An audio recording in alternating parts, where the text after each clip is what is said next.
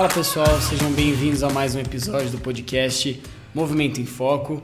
Estamos aqui prestes a brindar cinco pessoas neste episódio, mas eu tô sem, sem líquido aqui, cara. Eu também. Mais tarde, mais tarde a gente mostra com o que, que a gente vai brindar de Em verdade. alto, em alto estilo. Altíssimo nível. É, estamos aqui com Cristina Ribeiro, que já esteve presente em um dos nossos primeiros episódios lá atrás. É, e estamos aqui com Malcolm. Me ajuda. Não, se vira, Bo- vai, acerta, Malcolm acerta. Boteon. Tá certo. Pô, acertei. Geralmente eu erro. É, então, Cris, psicomotricista. é, e o Malcolm, médico do esporte, enfim. é, e a gente vai conversar um pouco sobre a história dele também. Acho que vale a pena, porque todo novo convidado a gente faz questão de saber um pouco. O episódio da Cris, vocês lembram que número que é? Vou buscar aqui para dar referência para o pessoal. Episódio 19. Quem quiser conhecer um pouquinho mais sobre a Cris, que a gente falou sobre o impacto do isolamento social nas crianças. Então, falando rapidamente um pouco sobre a Cris, se você quiser saber um pouco mais sobre ela, acesse esse episódio 19.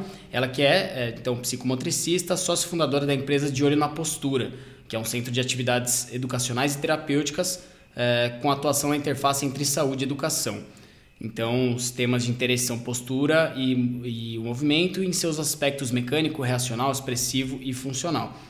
E o Malcolm, então, primeira vez aqui é, no nosso podcast. Seja bem-vindo, Malcolm. Obrigado. É, fisiatra, especialista em dor e medicina intervencionista, médico do esporte é, e medicina em áreas remotas.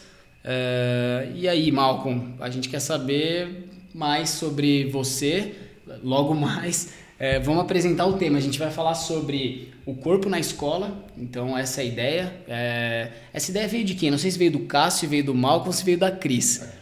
Veio da Cris.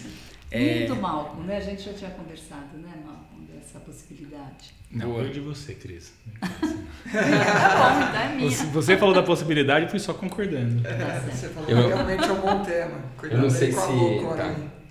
É, não sei se o Malcolm vai falar isso, mas eu vou falar então, porque quando ele mandou o mini currículo de sete páginas, eu falei, caramba, Malcolm, imagina o full. Ele falou, então fala o seguinte, sou médico fisiatra que já fez coisa pra Carvalho, mas o que ele mais faz mesmo é ser pai e descer montanha no inverno e subir no verão. É isso aí. boa.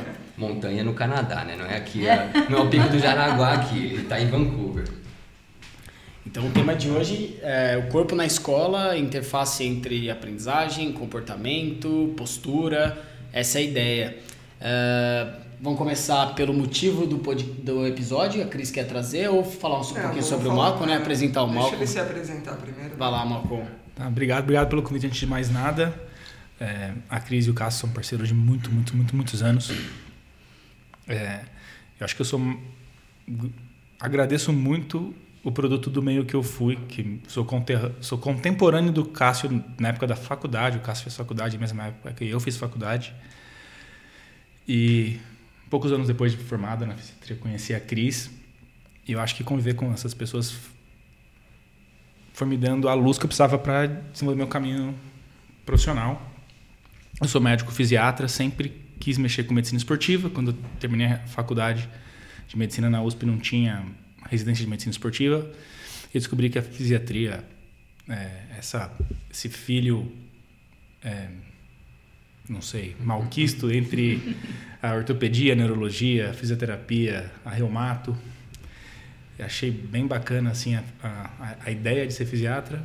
Fui para fisiatria e realmente assim a gente aprende muito, pode locomotor, neurologia, exame físico, dá bastante recurso, bastante ferramenta para a gente poder pensar o corpo, pensar o movimento, pensar a fisiologia, a integração dos diversos sistemas que a gente tem. A gente aprende tudo separado na faculdade, mas na verdade nada é separado, né?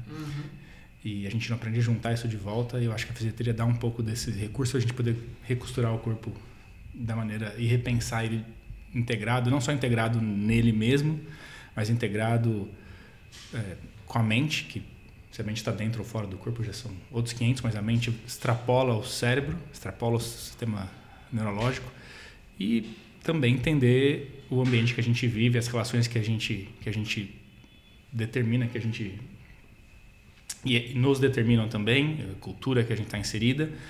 E nessa cultura do sempre do foco em movimento, né, que eu tive desde o começo da faculdade, e me levou para fisiatria, me levou para ser um dos discípulos do Cássio, Cássio um dos grandes mentores meus no- conhecimento do, do corpo humano, no movimento humano e a Cris também. E convivendo com essas pessoas que eu considero brilhante, tanto que viraram, assim, de, de, de mentores viraram parceiros profissionais. E da fisiatria, eh, acabei com essa visão sempre generalista. A fisiatria não é uma especialidade muito especialista, né? ela olha o corpo holístico, a medicina esportiva também e a dor também. E, e foi esse meu caminho, assim, sempre me especializando na coisa mais global possível, entender o corpo da maneira mais geral possível, entender como a gente se relaciona que, proprioce- proprioceptivamente, como a gente se relaciona emocionalmente, como se relaciona socialmente. Isso foi me motivando de, de aprender e agora eu voltei para o Brasil profissionalmente, eu venho para cá a cada dois meses e aí o Cássio, ah, já que vocês vão estar aqui, eu não sei quem que foi a ideia, foi a sua, foi sua de fazer, de me mudar para podcast, não sei, o, te, o tema eu sei que foi a Cris que, que, que, que deu, mas eu não sei de quem foi a ideia de convidar. A falei, Cris "Nossa, mas- propôs e custou muito pra me convencer. o Malcolm não, não aguento. tipo, gastei um, um segundo pra Um falar. segundo, vamos. né? E, e foi eu que apresentei vocês, não foi não? Foi. Então, foi Olha só, que legal. uma das grandes. A integração, é isso. É, É isso esquisito, mesmo. né? E, e aí eu tô lá agora, e como eu disse, né? Eu fiz bastante coisa já nesse caminho, mexo com es- esporte de alto rendimento, principalmente paralímpico, desde, desde antes de terminar a residência. Mas a coisa mais importante que eu faço é cuidar das minhas filhas, Ariel e Helena, né? E Qual a idade delas? a Ariel tem 7, a Helena tem 3 anos. É bom demais. E aproveitar um pouco minha vida fora do trabalho. É engraçado que eu estava me vestindo para o trabalho essa semana, botei a camisa por dentro da calça. Coisa que eu nunca faço no dia a dia, porque lá eu trabalho com um, um, um forma de centro cirúrgico. Então eu uso qualquer roupa e troco lá. E aqui eu fui trabalhar, botei a camisa. Aí a minha filha, por que você está colocando a camisa por dentro da calça? Eu falei, não, porque eu tô vestido mais sério, né? Para trabalhar. Ela falou assim, mas por que você tem que trabalhar sério? Não pode se divertir? Aí eu falei, "Putz, bom ponto. Eu, eu me divirto, mas eu tô me vestindo de um jeito para as pessoas se sentirem confiantes e confortáveis e tal. Ela falou, ficou olhando assim, tá, mas você pode dar risada, né? Posso. Criança demais. É demais, é demais.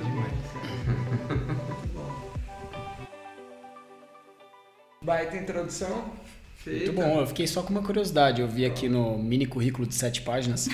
É, atualmente você está na University of British Columbia, é isso? É, eu sou fellow de Interventional Pain Medicine pela University de British Columbia. O nome do- da clínica onde eu tô chama Change Pain. É uma clínica de dor. E o meu fellow é pela University of British Columbia. Eu tô meu terceiro ano de fellow começa agora em Legal. junho. Terminei o segundo em janeiro, então eu estou num gap entre um período de fellow e outro que eu pedi esses seis meses. É, porque eu acho que também trabalhar demais e a gente vai falar assim, a- o excesso de, de pressão e tarefa que a gente tem a vida inteira, a gente não se dá conta o tanto que a gente se sobrecarrega. E isso já começa na escola, na minha opinião. É, eu pedi esses seis meses e eu tô no Change Pain, que é um lugar maravilhoso, assim, é uma clínica de dor que faz bem o trabalho multidisciplinar. Legal. E muito legal, eu gosto muito de trabalhar lá, aprendi bastante também nessa minha experiência. Eu tô no Canadá faz cinco anos. né? Pô, então, então quer dizer que daqui dois meses você tá de volta aqui e a gente vai gravar sobre dor. É isso. Pode ser. Interessante. Dor, Acabei de abrir o, o paralímpica. Instagram aqui da Change Pain Clinic.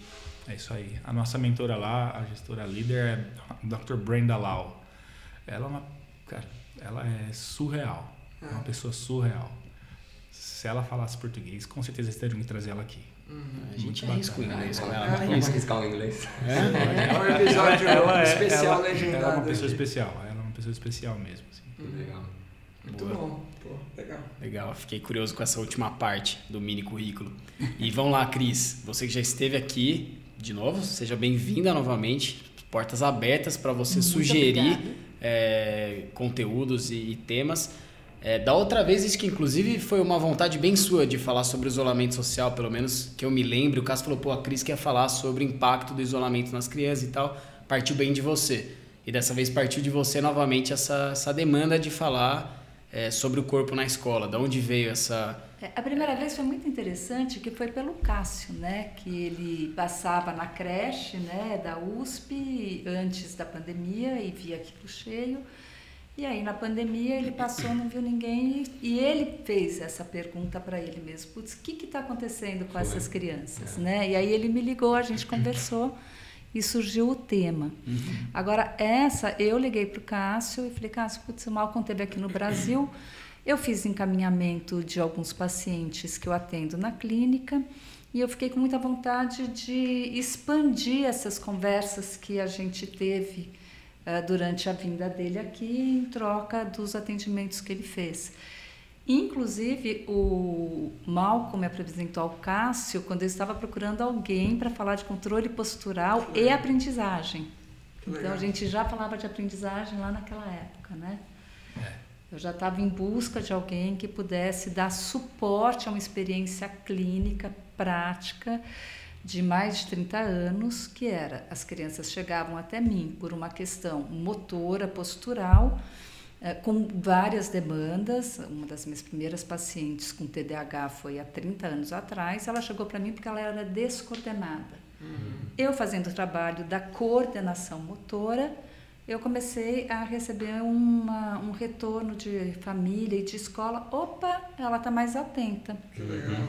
E aquilo começou a ficar ali. Então, quer dizer, a gente não atua só nesse plano motor. Um trabalho corporal de movimento estava dando resposta em outros, em outros aspectos do desenvolvimento. Uhum. Uh, eu já tinha uma, uma pessoa, um mestre, né, que eu chamo, que é uma pessoa que influencia, influencia muito meu trabalho com André Trindade, que já estava lá naquela época fazendo toda essa relação da importância do trabalho corporal para o desenvolvimento global, inclusive já batalhando para trabalhar o corpo na escola. Uhum. E aí quando eu conheci o Malcolm, que agora a gente pode falar de aprendizagem, acho que é uma pessoa incrível, eu consegui ver a capacidade associativa que o Malcolm tinha é, de toda essa minha experiência. Ele foi dando um suporte técnico mesmo, teórico, e me explicando por que, que tudo isso acontecia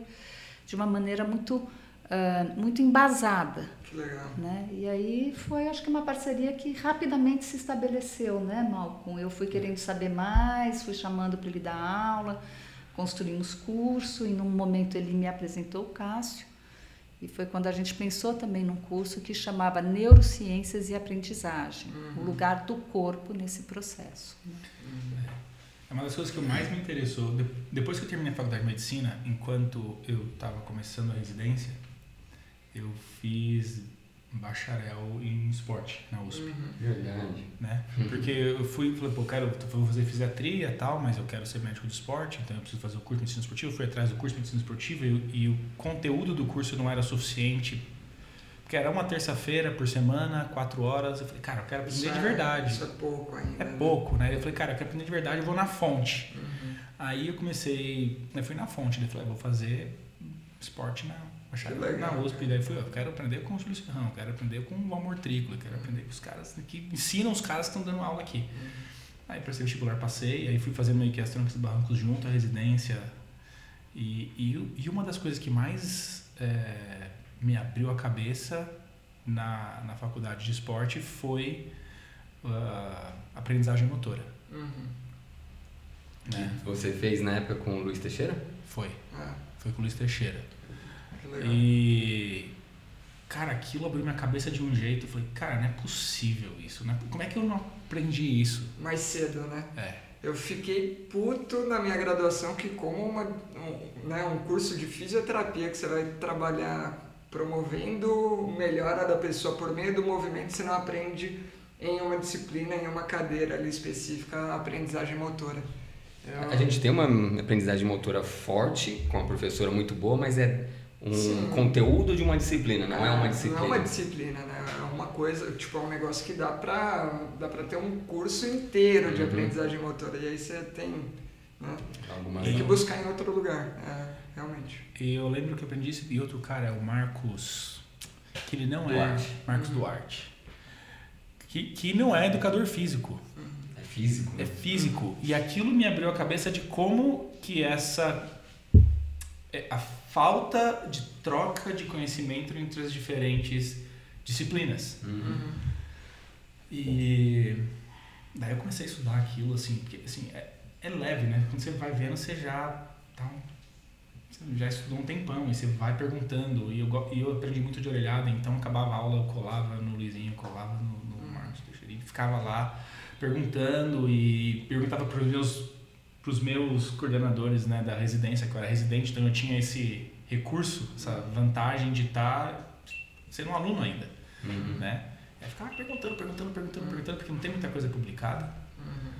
E, e, e é legal de ter visto, porque assim, eu me formei em 2004, entrei na faculdade de esporte em 2005, e nos últimos 15, 20 anos a tecnologia avançou bastante, e aí a ressonância funcional, a tractografia, que eram coisas menos precisa, se tornaram bastante precisa.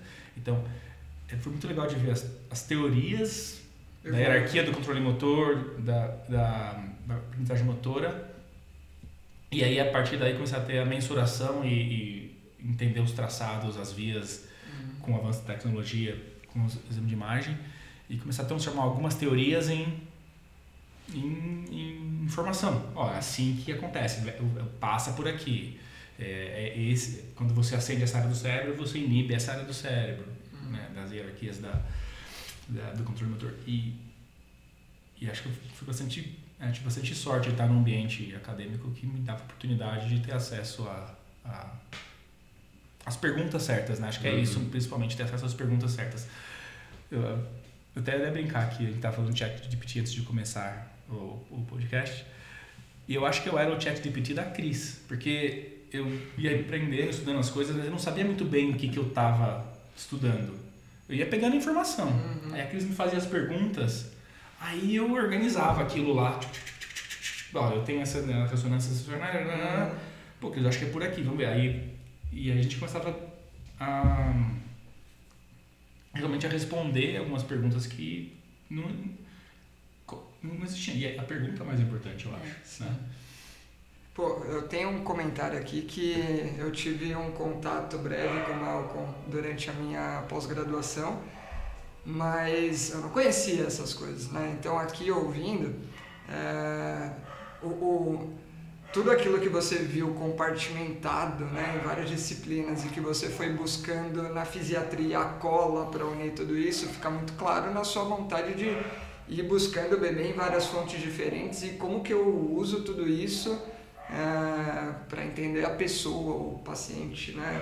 É, o ser humano de forma completa e como essas trocas também uma coisa alimenta a outra. Pô, tô, E tô que esse é o processo nisso. da aprendizagem, Uhum, né? sim. A aprendizagem é exatamente a associação que você faz com as informações que você tem, Uhum, sim. E partindo de uma curiosidade genuína acima de tudo, né? Acho que esse é o ponto de destaque. Eu, eu posso fazer uma pausa para falar da pausa? Para não esquecer da pausa. É, porque acho que Muito cabe com bom. isso. Acho que cabe muito, acho que cabe exatamente isso. Porque nas estruturas acadêmicas escolares em que você tem um conteúdo para ser passado e você tem a lição de casa que é tudo linear, quadrado, né? e, e às vezes a gente não tem nem oportunidade de pensar na possibilidade dessas integrações entre as diversas disciplinas. Acho que é justamente nessa pausa, e aí falando um pouquinho de neurociência, na pausa que você tem a lateralidade das conexões neurais. Né? É até um termo que se usa em psicologia eh, cor- corporativa, você falou, a pessoa é lateral thinker, né? a pessoa que, que, que Transita. permeia, transita, Transita, né? entre os departamentos diferentes. É, é, a pausa é necessária para você interromper a via neural padrão, a via neural mais ativada. É, quando você tem a pausa, você cria a possibilidade dessas conexões entre os diferentes compartimentos do pensamento, né? Porque se a via neural está em uso, você vai inibir as vias laterais. E não é que você desinibe inibe a via principal, as vias laterais elas passam a ser utilizadas. E isso é neuroplasticidade. A neuroplasticidade não acontece sem a pausa. E não existe aprendizagem sem neuroplasticidade. Existe, existe repetição, existe... Você tem a existe algum- consolidação daquela própria via já estimulada. Exato. Mas você não tem amplificação do, conhe- do, do conhecimento e você não tem a, a. A gente sabe, mas que você começa a integrar vias laterais, aquilo fica mu- muito mais sólido no teu pensamento, porque você consegue acessar aquelas vias por caminhos diferentes.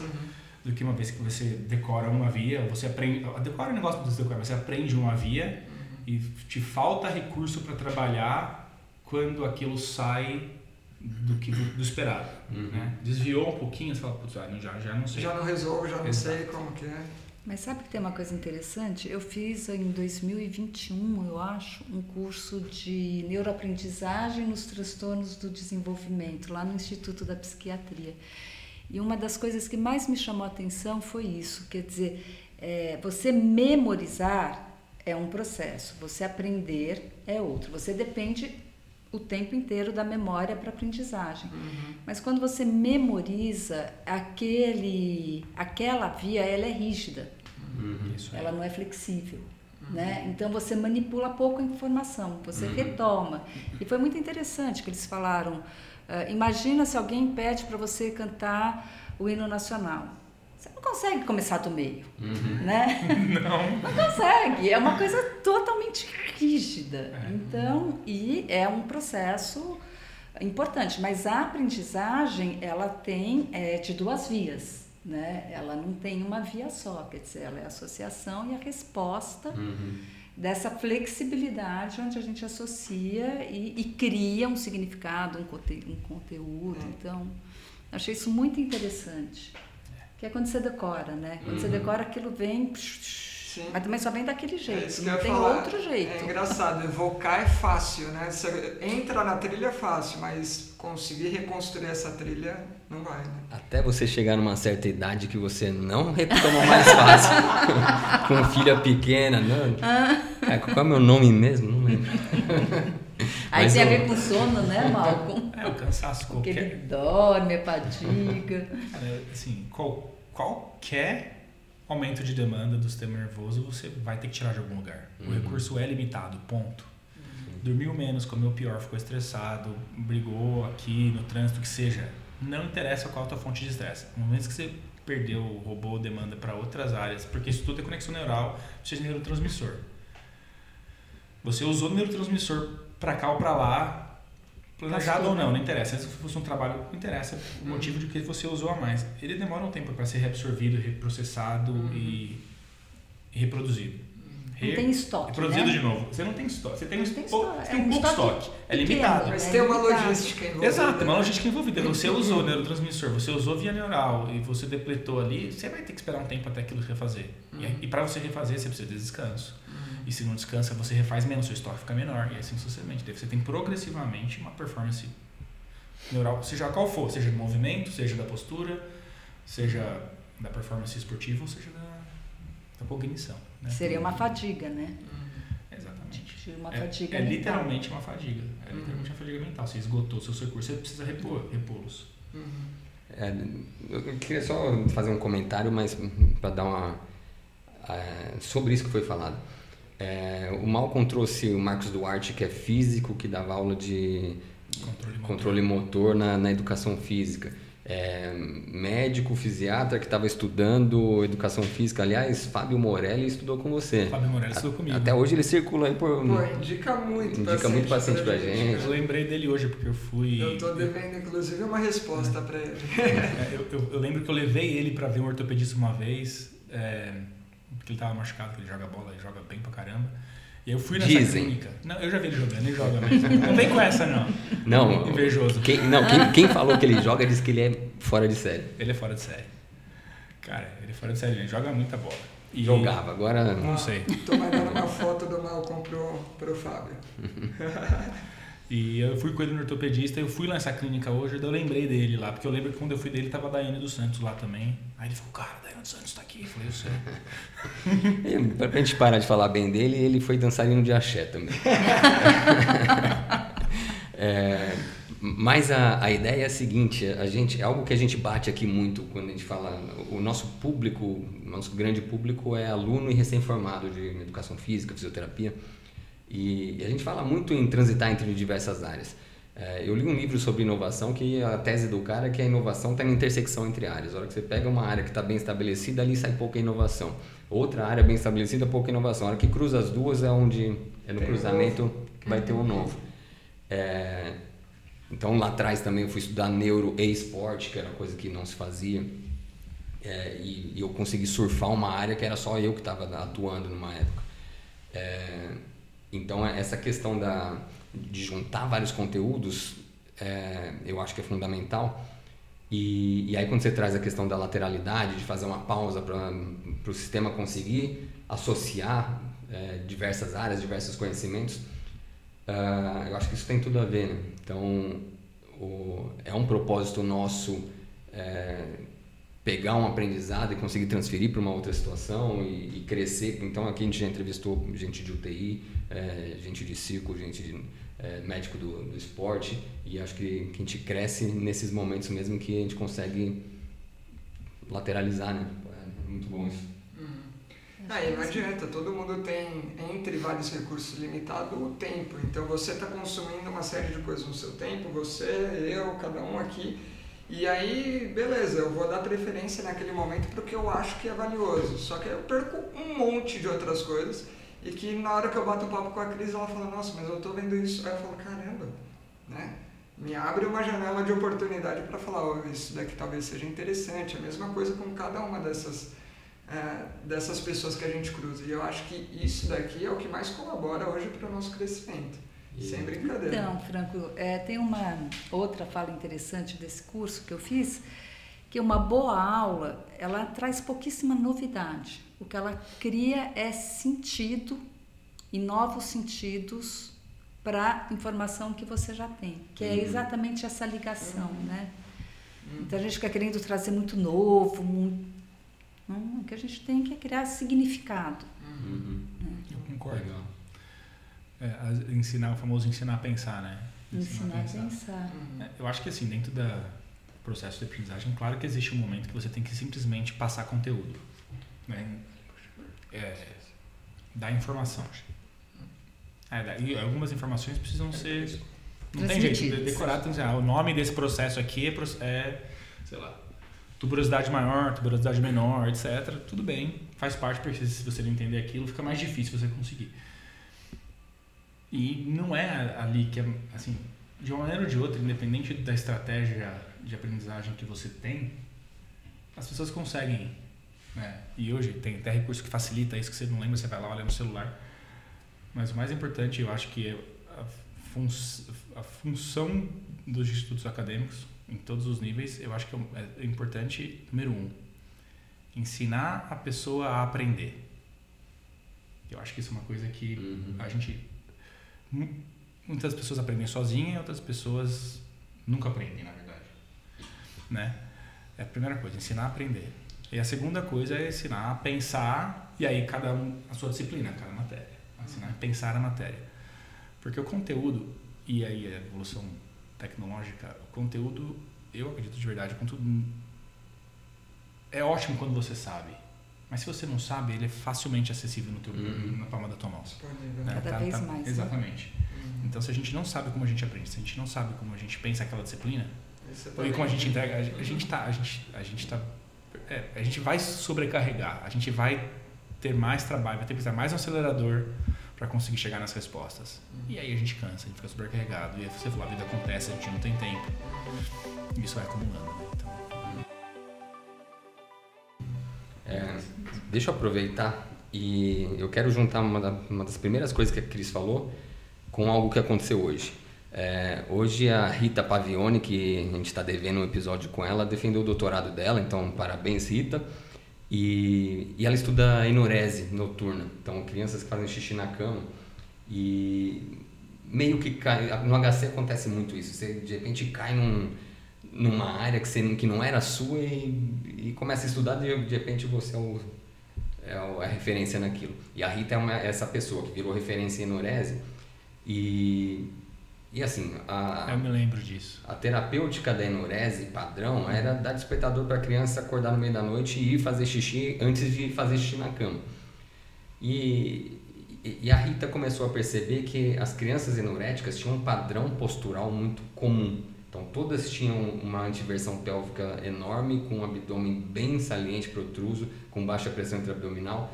Elas tinham equilíbrio deficitário, costumavam ser entendidas como estabanadas, que tropeçam nas coisas, que derrubam. E, e a gente, né, fisioterapeuta, olhou para isso e falou: opa, aqui tem algo, um caminho para a gente tratar. E a gente começou a tratar, no, no caso ela começou a tratar. É, eu falo a gente porque a gente discutia muito o caso, a professora Clarice, e, e digamos, tratou a postura, melhorou a postura, melhorou o equilíbrio, melhorou a coordenação. E aconteceu a mesma coisa que você falou, Cris. Ah, os pais vinham falando: nossa, melhorou a nota na escola, está escrevendo melhor, aprendeu a ler. É, antes ela confundia as palavras, agora não confunde mais. Então, o, a tese da Rita hoje foi é, fazer um descritivo mesmo da síndrome da enurese. Não é só perder xixi. Essa criança perde xixi, ela desequilibra, ela... Então, tem uma série de coisas que acontecem junto. O xixi, na verdade, acaba sendo o que leva o pai a procurar um médico. Porque, pô, criança com 7 anos fazendo xixi na cama, isso está errado.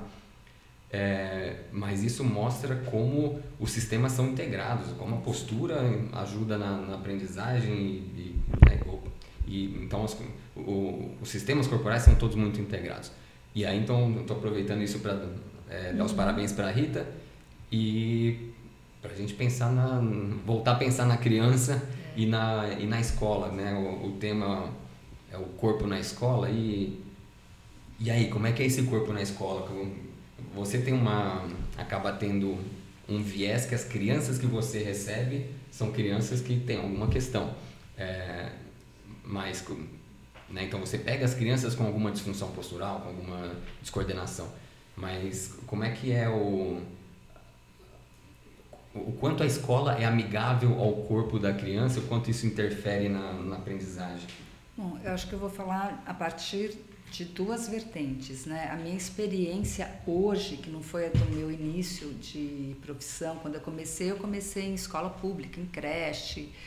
Eu trabalhava com a população mais carente. E hoje eu tenho uma demanda de escola particular.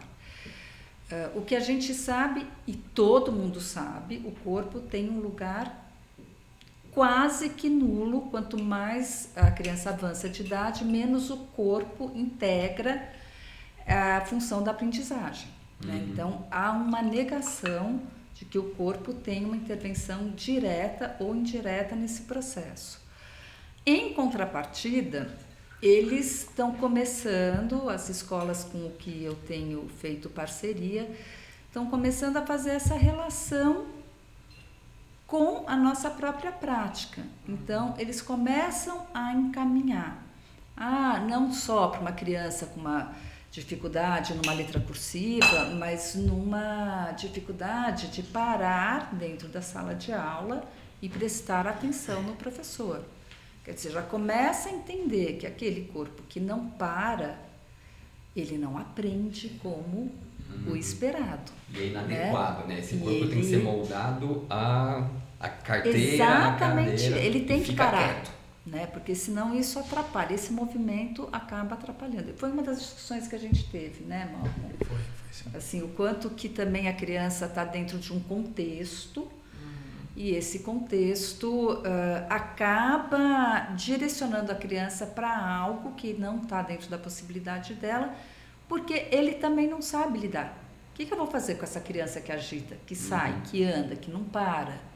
Né? Então, hoje a gente já tem bastante encaminhamento desse lado comportamental, que a gente está falando da relação da aprendizagem, do comportamento e da postura, e hoje eu já recebo indicação de outros profissionais uh, da área da aprendizagem e da própria escola. Mas a escola ainda está muito longe de entender qual é a função do corpo nesse processo de aprendizagem. Queria fazer uma pergunta. Porque eu me lembro quando o Cássio falou, não sei, deve fazer uns 10, 11 anos que você começou, não sei quanto tempo, mais ou menos isso, né? A história da inurese noturna e quanto que uh, o assoalho pélvico e o trabalho, uh, que na criança o trabalho postural ele tem uma repercussão muito mais rápido e visível do que no adulto. né? Você realmente muda a estrutura de maneira visual. Eu me lembro quando você me falou isso, eu não lembro quanto tempo faz, acho que faz mais ou menos uns 10 anos, talvez você possa me corrigir. E eu falei, o quê? Como assim? E, obviamente, vim, existe aquela questão da credibilidade, né? Você falou, eu falei, cara, que animal. Porque se fosse outra pessoa, talvez eu falasse, que? Tá doido. Uhum. Tá entendendo? Mas eu falei, nossa, que animal. Faz sentido, né? Você começa a pensar e tal, entender as questões. E mesma coisa da Cris, assim, quando ela começou há muitos anos atrás na escola e tal, que ela começa a perceber que trabalhar movimento você muda performance é, educacional. Uh, e até esse a adequação é uma coisa que acho que a gente cinco aqui concorda que é uma coisa que talvez não precise ser adequado, né? É, são outros 500. Como foi para vocês dois ser vanguarda de uma informação que vai quase que contra ao que é o padrão, ao que as pessoas têm, ter que assim, meio que lutar contra a crença, a cultura e, e o que está bem pré-estabelecido né, de maneira sólida do que era, do status quo em relação a essas coisas. Como foi para vocês? Vocês como foi? Não, como é, como né? É? Se fosse Ótimo. foi, tava bom. não está no passado, não, Malcolm, está no presente. A gente uh, tem, eu, da minha experiência, tenho tido bastante reunião com as escolas e, e, dizendo que o controle postural, por exemplo, pode interferir na motricidade ocular e que pode interferir diretamente no processo de aprendizagem, eh, seja da leitura, da escrita. E a gente conversa, fala, dá algumas instruções, mas quando isso chega na prática da escola, assim, existem alguns professores que falam, ah, eu não acredito, como se isso fosse uma religião. né? Aí você fala, opa, vamos lá. Aí, aí, aí eu vou para os meus colegas que têm, como você diz, credibilidade. Aí eu vou para uma Catarina Bofino, né? Que Catarina, pelo amor de Deus, avalia, escreve, explica, e a Catarina vai na escola. Tá? Nossa, que interessante. Na sala é muito difícil transformar uhum. as atitudes de, vou pôr bem entre aspas, não de adequação, mas de respeito a esse modo de aprendizagem ou de função. Uhum. Né? Tem criança que vai sair da sala e é melhor que ela saia mesmo, porque ela já entrou no estado onde o controle, a instabilidade postural é tanta que o cognitivo está deslocado para ela não cair da cadeira. Uhum. E o sistema nervoso mandando andar, sai, anda, movimenta. Então, quer dizer, ela já não está mais ligando com a informação do professor. Ou eu caio, ou escuto o professor. Uhum. Né? E aí ela começa a se movimentar, ela consegue, né? começa a se agitar. E essa criança é melhor ela levantar mesmo. Né? Sair, não precisa nem pedir, deixa a criança sair, ou deixa andar no fundo da sala. Quer dizer, põe em movimento uh, para melhorar essa condição da criança, porque uhum. é insuportável, né? Você tem uma instabilidade postural importante. Você tem que ficar horas sentado. O seu sistema nervoso falando se mexe, se mexe, se mexe. Levanta, anda, e aquela criança sendo obrigada. E ainda fala, ela não presta atenção. Uhum. Como se fosse uma escolha dela naquele momento. Né? A gente tem que lembrar que, número um, eu acho que, assim, em termos de conforto das nas escolas, não sei, não sei como é que hoje em dia, não é grande coisa. Mas a questão de um movimento, de se mexer, muito dele começa numa nossa excepção. Começa num estímulo, você está numa posição que tem um aumento de pressão e tal, você tem que se mexer, né? E, e, e, muitas vezes a gente tem pequenos ajustes, aí você tira um pouco a pressão, melhora tal. Mas essa criança com déficit de, de tônus, a pressão aumenta. Então a quantidade de nociceptivo que ela está recebendo é maior. E é por isso que justamente quando se melhora, aí se você distribui melhor as cargas, a pessoa tem menos nocepção subindo. Uhum. E aí ela tem menos necessidade de sair daquele desconforto. De sair. Né? Esse foi o momento que todo mundo se arrumou aqui no, é, Foi falando, né? Eu vou aproveitar também, né, Malco? Deixa, deixa eu só aproveitar uma coisa que é, quando a gente começa a falar do problema, né? É, do ponto de vista do indivíduo, a gente vai falando, pô, não, mas realmente tem que ser. Mas tem uma outra esfera do problema que é a cultura envolvida ali no ambiente escolar, né? Então, é, é uma cultura que ela é rígida desde sempre. Pelo menos eu só conheço escola do jeito que é a escola e acho que muitos ambientes mudaram do ponto de vista de ambiente de trabalho, ambiente público, mas a escola ainda é a mesma, né? E o quanto que, apesar de ser um espaço, em teoria, de aprendizado, não tem muita mudança, não tem inovação, não tem nada, e não tem aceitação para quem não se adapta àquilo. E aí o reforço vai sendo dessa criança, né? Imagino. Que, putz, eu fui um cara que era o famoso, né? O encrenqueiro. É, que, putz, não para em pé, não, não para Não sentado. Continua sendo, só que agora eu sei lidar com isso, né? Você aproveitou melhor.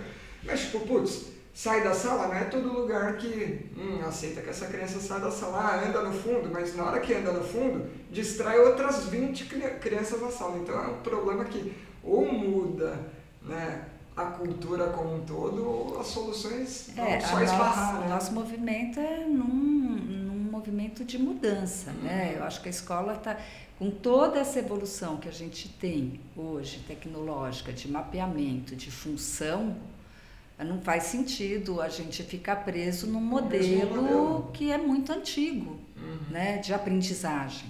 uhum, Isso não tem mais sentido uhum. né? Mas é muito difícil para a escola achar qual é esse novo modelo sem perder, bem entre aspas, o controle. Uhum.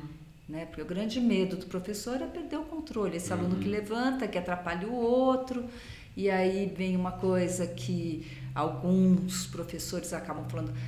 E assim, eu quero dizer desde já, sou totalmente contra a esse olhar e essa esse julgamento. Ele se aproveita dessa condição. né? Eu quero deixar bem claro que toda criança com dificuldade de aprendizagem ela, tenho certeza, daria um mundo para estar lá sentadinha, quietinha, bonitinha. Quer dizer, não tem nenhum aproveitamento, tem uma disfunção, uma dificuldade eh, de controle dentro de um padrão muito, muito antigo do que é aprendizagem. né? E aí, é, quem paga o preço é o aluno. né? A gente fala em criança, mas a gente tem também os adolescentes, os adultos, os adolescentes, mais ainda, onde esse tempo de permanência na postura Só sentada só aumenta. Uhum. Né? Então, acho que a gente tem que rever toda esse modelo. A gente tem algumas escolas chegando, tentando inovar, né? Eh, essa forma. Então, o aluno se quiser deita, o aluno se quiser fica não sei aonde, que são esses modelos um pouco mais livre e aberto, mas confesso que ainda muito sem direcionamento. Né? Isso não é a solução. né? A solução ela é de um processo onde cada um tem o seu papel. né? A criança que não para, não adianta ela só andar. Uhum. né? Ela tem que criar também uma condição melhor de controle postural para libertar assim essa ação cognitiva toda que está comprometida em algo que já deveria estar lá automatizado e ela não precisasse nem pensar que é dela esse comando ou esse controle. Né? Estou pensando aqui agora um pouco com a cabeça da, do, do gestor da escola. É, o sistema de educação é engessado. Você tem um MEC que te obriga a dar uma certa quantidade de informação. É, você tem um vestibular lá na frente que os pais estão olhando que essa criança precisa adquirir uma certa quantidade de conteúdo para passar no vestibular. E, e é como é que você propõe inovação no meio disso. Eu fico imaginando que a inovação ela vai vir no, no paralelo. Então, no- deixa a escola meio como tá, mas as atividades paralelas você vai tentando é, inovar. Mas realmente é meio antinatural você pensar numa criança, num, num filhote qualquer. Pega um filhote de gato, o bicho não para quieto, um filhote de cachorro ele come a parede, um filhote de macaco, cara, é desesperador quanto aquele bicho se mexe. O ser humano, o filhote ser humano é assim também. Não? É, e aí você pega essa criança desde idade muito precoce, põe sentado e obriga a ficar sentado para fazer uma atividade cognitiva que a, a pandemia mostrou pra gente a nossa tolerância da, do foco atencional estreito e para fazer uma atividade cognitiva. É, é 20 minutos, 30 minutos, você já não aguenta mais ficar na, naquela aula online. É, e aí você obriga a criança a ficar lá sentadinha prestando atenção. E, E nisso, então, tem a parte sensorial, que ela precisa ter a estabilidade para ficar sentada e não sentir a, a nocicepção incomodando ali o, a pressão no isquio, a perna querendo dormir. É, ela tem que estabilizar a cabeça para manter foco de olhar, é, ouvido atento o, é, e, e, gerar todo um trabalho cognitivo para entender o que o professor está falando. Tudo isso sem motivação, porque a aula não é legal. Aí você está lá aprendendo que x mais y é igual a zero e aquilo não tem significado nenhum para você. É, então, acho que o, o, modelo todo de ensino é difícil. Você pega uma criança que tem dificuldade de controle postural, aí a, ela é o que você falou, né? ele não toma proveito disso, ele sofre com isso. É um ambiente de sofrimento. De tem sofrimento. Que, tem que ficar lá se equilibrando. um ambiente de sofrimento. Eu gosto muito de um autor que chama Simon Sinek. Uhum. Tem nada a ver com o movimento, eu acho. O Franco vive compartilhando coisa dele. Cara, é muito bom. E é uma coisa que ele fala, que ele diz que ele tem é, déficit, transtorno de déficit de atenção e hiperatividade, e que justamente os recursos que ele desenvolveu quando era mais novo se tornaram as grandes uh, as virtudes dele como ser humano e profissionalmente. E é aquela história, essas crianças todas, elas se adaptam. Uhum. Elas se adaptam a isso de uma forma ou de outra. E elas podem sim ter prejuízo na nota e etc. Mas a vida continua seguindo, elas vão se adaptar a isso. E, e, uhum. e essas adaptações, elas, elas, essas adaptações são repetidas, né? elas fortalecem essas adaptações que podem ser positivas em outros contextos. E esses contextos paralelos que você falou, que estão acontecendo, independente da escola, é, na, nos outros relacionamentos que a gente vai ter durante a vida, no trabalho e, e relacionamentos conjugais e sociais, essas adaptações muitas vezes se tornam benéficas para a criança. E é isso, eu acho que na verdade, no, contexto que a gente está vivendo, acaba forçando a escola a falar: pô, essa criança tem um monte de outras coisas aqui uhum. que. Olha que ela. Olha que, que, olha que, que esse cara aqui hoje, essa pessoa, é um, tem um sucesso profissional, pessoa feliz, que seja, não necessariamente profissional. Como é que a gente não aprendeu isso na escola? Daí existe essa pressão hoje de começar a mudar. E é, existe essa pequena mudança. Eu, fazer um, um eu acho importante, sim, uma das coisas a ensinar hum, para a criança é resiliência. Uhum. Eu concordo que isso. Mas ela, ela só se sedimenta com consciência. Né? A criança, eu acho que a, desde pequenininho a criança precisa saber o que, o porquê que ela está aprendendo o que ela está aprendendo. Uhum. E obviamente cabe a nós, educadores, adequar a linguagem ou o, o, o processo de ensino à capacidade daquele ser que está em evolução. Mas a consciência ela pode ela acontece desde sempre, uhum. né? E a, a, gente tem que saber driblar isso e, e adequar. Mas se ah não agora precisa ficar parado explica por quê.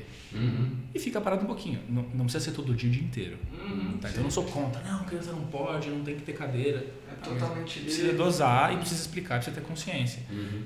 Né? Cara, eu tenho uma história que retrata exatamente isso e é a minha história. É, vamos lá, vou voltar e vou, vou contar quem era o Franco estudante ali nos primeiros anos. Era o cara que tinha muita dificuldade. É, de várias coisas, mas puta, escrevia muito mal, uma caligrafia que mudava a todo momento, então a Cris já consegue ir imaginando que tinha que ficar mais tempo fazendo caderninho de caligrafia meio como punição e que fui pegando um puta bode. Aula passando na lousa, o professor termina a lousa, eu não termino de anotar, ele vem apagando até que chega um momento que eu falo, foda-se. Tipo, não anoto mais. Não anoto mais. E aí começou o lado rebelde, já que eu não consigo, falei, vou tocar o terror. E tocava o terror, era isso. Então, é uma fraqueza que eu tinha naquele momento, mas que eu desenvolvi o lado social como ninguém. Então, organizava a bagunça e tudo mais. Mas no momento que o professor estava explicando, era a minha única oportunidade de estar tá aprendendo, porque eu não tinha eu não tinha ali a, a, condição de anotar, de revisar minha matéria né? depois. Então, no momento que está explicando, eu sentava, prestava atenção, e nesse momento que eu prestava atenção, é o momento que eu levava para a prova e tinha a visualização de onde que ele estava falando, o que que ele estava falando, e essa foi a minha metodologia. E aí ela foi reforçada depois porque meus amigos que anotavam não conseguiam ir bem, aí pedia lá para estudar comigo. Aí eu ia explicava a matéria. Aí explicava a matéria, eu já pegava os pontos de falha. Eu falei, puta, isso daqui eu ainda não entendi. Aí só estudava isso direto. Então, toda a condição, pô, foi totalmente difícil para mim inicialmente, mas me mostrou outras habilidades que eu falei, esse é meu caminho. Você sozinho aprendeu como você aprende. E hoje, hoje, na época eu não tinha noção disso, né? Hoje no backtest aqui de falar, opa, o que, que aconteceu lá atrás? Eu falo, opa, acho que foi isso, isso, isso. E hoje é a minha característica, eu não consigo fugir disso. Se eu tento pegar e anotar, esquece. Vai dar errado, eu preciso trocar, eu preciso conversar, eu preciso falar e depois tentar passar isso para alguém. Isso funciona muito bem para mim. Tentou outra via, não dá certo. Muito doido. Como tem aquelas pessoas que realmente aprendem anotando. Sim. E, e, e cada um vai meio que descobrindo isso. É, e eu não consigo entender de verdade, eu não consigo entender mesmo. Por que que... A, eu não sei nem quem que perguntar, quem que é especialista é como que se aprende. É, por que isso não tem na escola? Nunca ouvi isso na escola. Minha filha está na escola, nunca, nunca ouvi. Essa, essa conversa, na verdade, da minha filha, a minha, a minha filha, ela é igual a você, Uhum. que é igual a mim também. Eu só fui fazer o diagnóstico de déficit de atenção e dislexia com. Tô com 42, com 40 anos, porque eu não passava na prova do, de inglês do IELTS. E depois de ter feito 15 vezes uma nota em que eu não passava por causa de erros de ortografia, eu trocava as letras e coisa que nos só faz diferença na hora que você está na primeira ou segunda série. E eu me lembro quando eu era criança, na primeira ou na segunda. Quando você não digita, né? Exato. E essa história é parecida com a minha, é parecida com a história da minha filha, com algumas diferenças, claro. Em primeira, segunda, terceira série, eu tirava nota boa em tudo, menos em gramática e, e ortografia. E aí depois foi matemática. Eu só fui aprender a, a, a ler e escrever direito quando as sílabas entraram na jogada. Uhum. Que daí aquilo fez mais sentido pra mim. Eu falei, como que as pessoas não entendem fonema? É tão fácil. E ninguém entendia fonema, todo mundo foi mal em fonema, porque era difícil. E eu, cara, agora sim eu entendi. Aí a partir dali eu comecei a, a, a- a ler e escrever muito melhor. Igual ficar fazendo caligrafia, aquela coisa toda, tal, tirava uma nota vermelha. Não, não sei explicar que naquela época não tinha aprovação automática, mas a primeira, segunda, terceira série eu tirei nota vermelha de matemática e gramática e me, me passando e eu era vagabundo, preguiçoso, só me interesso pelo que me interesso, aquela coisa toda. E a minha filha Ariel, parecida, ela tem dificuldade de ler e pegar, mas porque ela é bilíngue, então ela confunde inglês com português também, também tem essa. E em, em, em contrapartida, ela, é, ela aprende ouvindo muito bem Uhum. é, relações, contextos, história, Uhum. progressão. Ela consegue facilmente é, hum, entender a linha do tempo, Compreender voltar. Exato, exatamente. É, Tem outras virtudes que as crianças da idade dela não têm. E aí comecei a trazer para a escola isso, né? De, cara, assim, mas quem, quem que presta atenção como que a criança aprende? Uhum. Porque assim, eu tô, sou pai, eu tô, né, eu presto atenção nisso, eu tô, eu tô vindo para vocês aqui, porque a escola chamou, ó, sua filha tá um pouco atrás nisso aqui e tal. Falei, cara, relaxa. A primeira coisa que eu falei. Vocês estão preocupados? Não, a gente tá um pouquinho preocupado. Pois é, eu não tô preocupado. Mas assim, quem... É assim que ela aprende. Ah, obrigado. E de fato, ela tá, tá alcançando.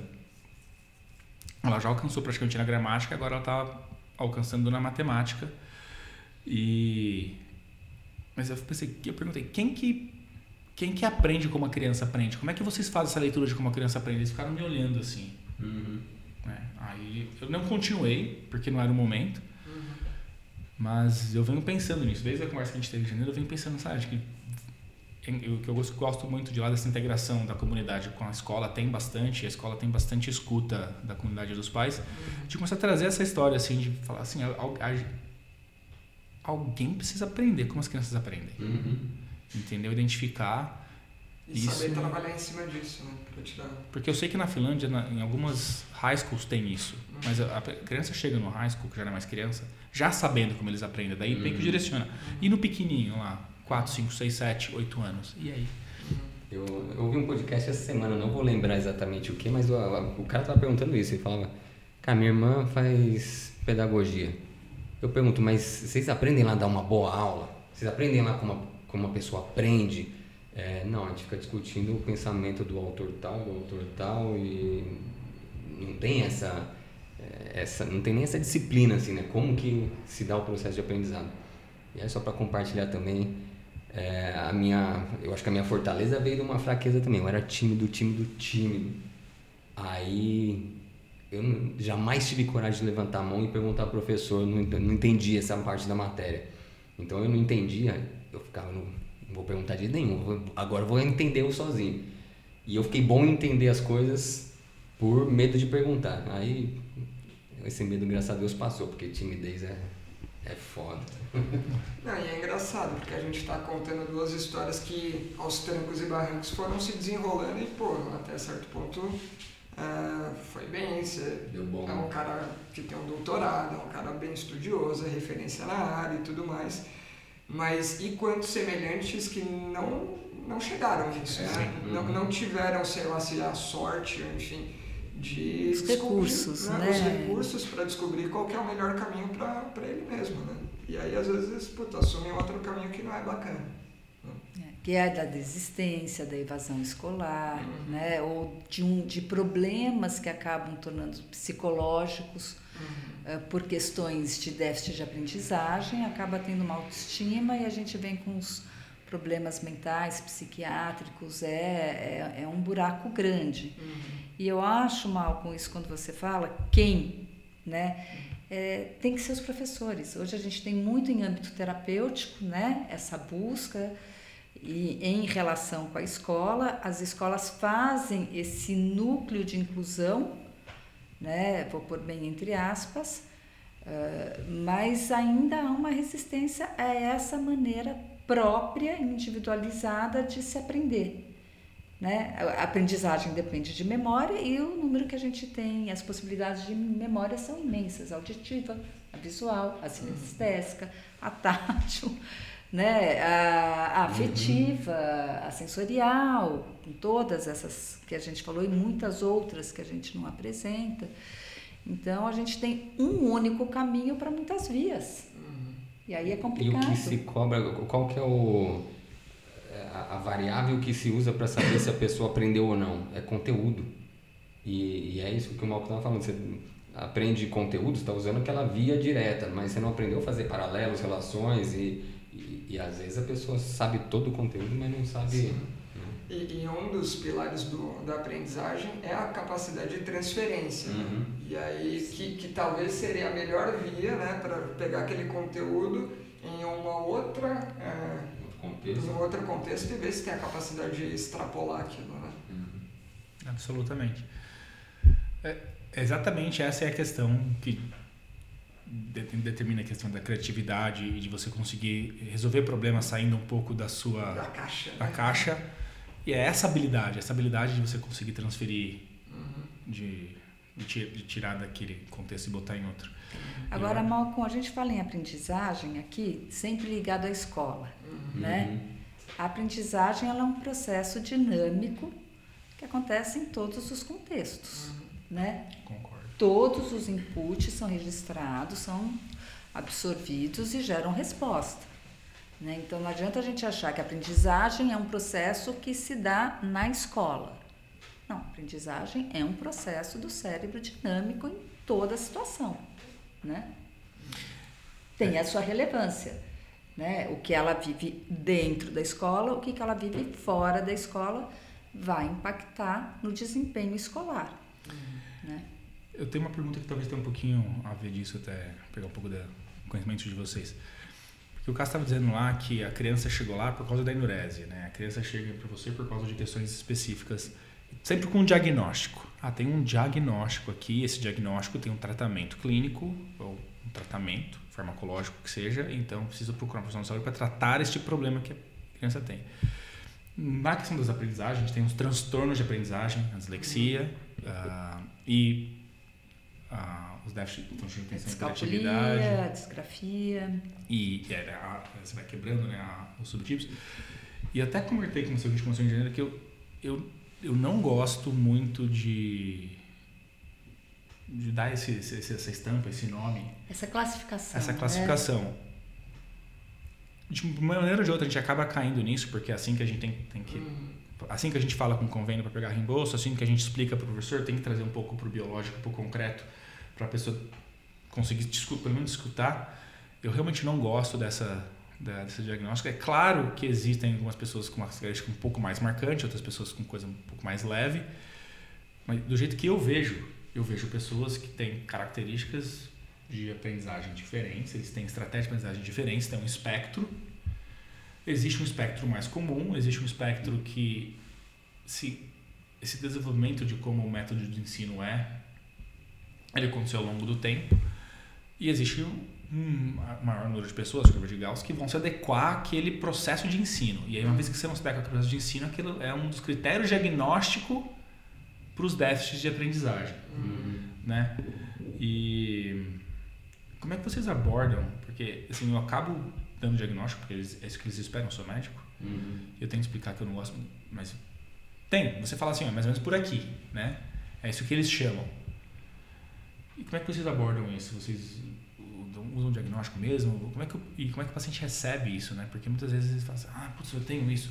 Às vezes até meio que libertador quando você recebe um diagnóstico, de falar, cara, eu não sou preguiçoso, eu não sou vagabundo. Olha, com 40 anos eu descobri tudo que eu fiz até hoje. Eu tenho uma prova aqui que eu não sou vagabundo. eu fui no psiquiatra, ele me falou que eu tenho mesmo, ele me deu um remédio. Olha, até que eu melhorei um pouquinho, mas eu esqueci de tomar o um remédio. né? E então é um pouco libertador porque valida, né, aquela aquela tua incapacidade de se adequar. Uhum. E é só isso, a minha incapacidade de se adequar. Tirando isso, qual que é o outro déficit que uhum. você tem, né? Você tem alguns aí posturais, tem outras coisas e que é alterações, né? Exato, funcionais. Que... Exato. Ele vai mexer nisso. Mas são coisas sutis e discretas e que ele é chamado de déficit porque você hum, pela inadequação, uhum. né? Porque quando a pessoa tem esses transtornos posturais, a gente não, a gente não chama de déficit. Uhum. A gente chama de embotomia axial, a gente chama de pô, uma falta de controle, a gente não chama de não, não, não soa como doença uhum. né? É, alguns transtornos têm uh, na, no inglês, em vez do déficit, a desordem. Uhum. Eu acho que é bem mais adequado, né? Há uma desordem aí de funcionalidade e um padrão diferenciado de comportamento e de aprendizagem.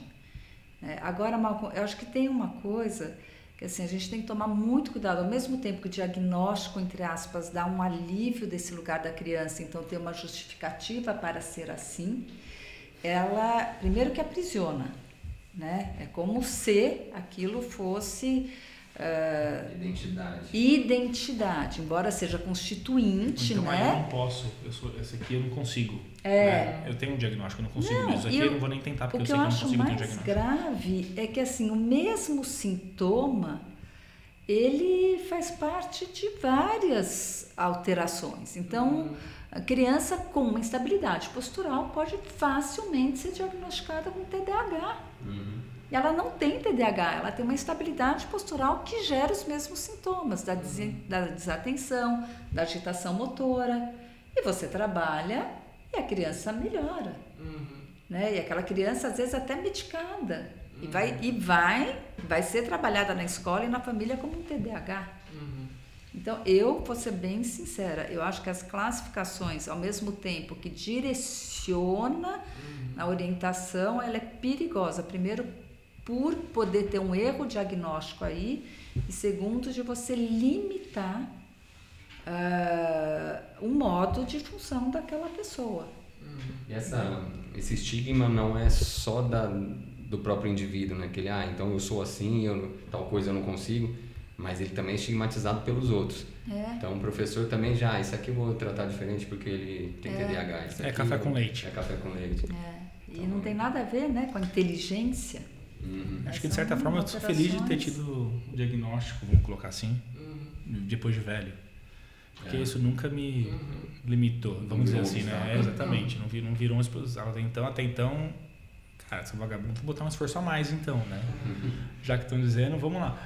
E, mas eu fico imaginando pra criança é, que tem isso. Não é muito louco isso, né? Porque é vagabundo. Aí olha o mini currículo dele. o cara faz O TDAH que não aprende, né? e não aprende. Eu acho que é. Assim, se tem uma coisa a se destacar hoje é que a aprendizagem é resultado da interação de todos os sistemas: cognitivo, emocional, motor, sensorial e a alteração em um deles vai impactar, vai ter algum tipo de impacto na aprendizagem. Uhum. Tem que tirar aquela ideia que a aprendizagem é de um setor, de uma área ou de um processo cognitivo, né? Está ali interligado e a gente tem que olhar para todos essas, essa, esses elementos se a gente quiser entender porque aprende, porque não aprende. Uhum. Muito bom. Bom demais. Vamos. Se você não, para o professor vai falar que não acredita, acredita, fala como é que é assistir aula com cólica menstrual. É? É boa. Você vai aprender igual. E a próxima vez, o Malcolm vai falar das alterações cerebelares no impacto do desempenho acadêmico, que são imensas. Ah, né? Eu amo cerebelo, cara. É, eu também. Negligenciado. Esquecido, desvalorizado. Muito bom. Vale umas considerações finais aí, só para aproveitar esse, esses minutos de áudio? Tem perguntas? É, tem, tem alguns comentários aqui. Letícia Vasconcelos, é, Malcolm, Cris e Cássio juntos, live imperdível. É, Mônica Silvestre mandou boa noite, Cris. que mais que temos aqui de comentários? Aí a, a Letícia mandou aqui também. É, tem que ter eventos com vocês também em faculdade de pedagogia e psicologia, porque eles não valorizam o movimento, acham que é só brincadeira. E a própria Letícia manda, eu sou assim também, aprendo ensinando, não anoto quase nada. Por que que, fazendo referência à minha filha aqui, por que que o aprendizagem não pode ser brincadeira? Ah, não, não, movimento é brincadeira, não entra na sala de aula. Uhum. Né? E cara, quando, quando você falou da lateralização, você estava se referindo ao momento de pausa, né? A gente precisa pausar para lateralizar. É, mas justamente enquanto a gente fala isso, a gente faz movimentos com a mão para o lado. e o lateralizar é sair daquela posição que você está na carteira e dar um peteleco no amigo, e aí jogar um, um papelzinho. E no meu caso é atividade física. O, sair do cognitivo e ir para o corpo corpo, jogar um futebol, não pensar. É, e aí como né, vinha falando de, é, de, da generalização, de, de, testar várias coisas, é, asa delta, é, pegar jacaré no mar. Então quando você vai para essas outras atividades, aí às vezes cria um, um link ali, cria uma sinapse e fala, caramba, olha a solução para aquela coisa que eu estava me matando de pensar é, e, e, saiu fora do contexto cognitivo. Ele, a, a solução veio na hora que você estava justamente fazendo outra coisa e normalmente relacionado com movimento. E a diversificar a experiência, né, Cássio? Sim. Ampliar esse repertório. Eu tenho no banheiro é, canetinha de colorir das crianças, aquelas que são laváveis, né? Então elas ficam pintando lá os azulejos e tal, quando estão tomando banho. E eu uso aquelas canetinhas para anotar no azulejo as minhas eurecas, sabe? Legal. Eureka, vou lá, anoto na hora tal, e aí daqui a pouco eu vou lá e aí eu transformo aquilo em alguma outra coisa. Porque ela vem do nada. Não à toa que Médici teve o Eureka na banheira também. Né? Agora, gente, queria falar uma coisa que eu acho muito importante, não queria deixar de falar. A gente está com mania de testar, né? A gente testa, testa, testa. Só que o teste ela não tem contexto para a criança. Uhum. Aí o desempenho cai. Né? Então, eu sou bem contra essa bateria de testes para você fazer diagnóstico. Acho que assim, é melhor você gerar experiência com contexto, nem que o contexto seja brincadeira, porque é um contexto importante para a criança, e você faz a avaliação a partir daquela resposta. É, eu, eu vejo testes, por exemplo, neuropsicológico de uma paciente minha. Eu falo, faz um favor, ela estava em jejum? Estava repete com ela fora do jejum, dá um pouco de glicose para ela e muda a resposta daquele teste. Então a gente tem que entender que assim são muitos fatores que influenciam e a gente tem que levar em conta todos eles, né? Como um conjunto de fatores para aprendizagem. Você lembra uma paciente que a gente viu em comum? Que ela tinha vários testes é, é, positivos, de déficit neurológico proprioceptivo positivo. E aí eu retestei no consultório e, e de fato, era positivo, né? E aí eu pedi para a criança, aí eu dei um comando verbal que eu lembrei de você, Cássio. Eu falei, cresce agora. Aí a menina cresceu. Daí eu fiz os mesmos testes, todos negativos. Quer dizer, um comando para ativação, né? É. é dessa musculatura. Exatamente, exatamente. E os testes eles são baseados na maioria da população, que não é todo mundo. E você uhum. tem normais que, é. né? Esse, esse cuidado a gente tem que ter, né? Sim. Bom demais. Feito? Feito. Pô, foi bom demais o papo. Fica o convite então do Malcolm já feito pela nossa integrante, a Cris aqui, é. para falar sobre cerebelo. E queria agradecer a presença de vocês. Pedir desculpa pelo áudio que agora no finalzinho não deve estar dos melhores. É capaz a gente vai ver se vai pegar ou desse áudio aqui que a gente está gravando aqui ou da ou câmera. da câmera, Enfim, o que ficar melhor. O Liza vai fazer a mágica de equalizar também, a, deixar no mesmo volume. Vai dar um trabalhinho, mas vai ficar bom. Isso. Mas foi um puta papo. Puta papo. É, a gente vai continuar nos bastidores, então agradeço aí quem ouviu até então a live. Uh, e para quem esteve ouvindo nas plataformas, muito obrigado. Até o próximo episódio. Vale destacar duas coisas aqui duas rapidamente. Coisas. Ah, Temos um baita presente da Cris. Ó, vamos colocar aqui. Que vai ser degustado agora nos bastidores. E o copinho de vocês. Oba! Boa. Obrigada, gente. Nossa, eu Muito obrigado. Valeu. Até o próximo episódio, pessoal.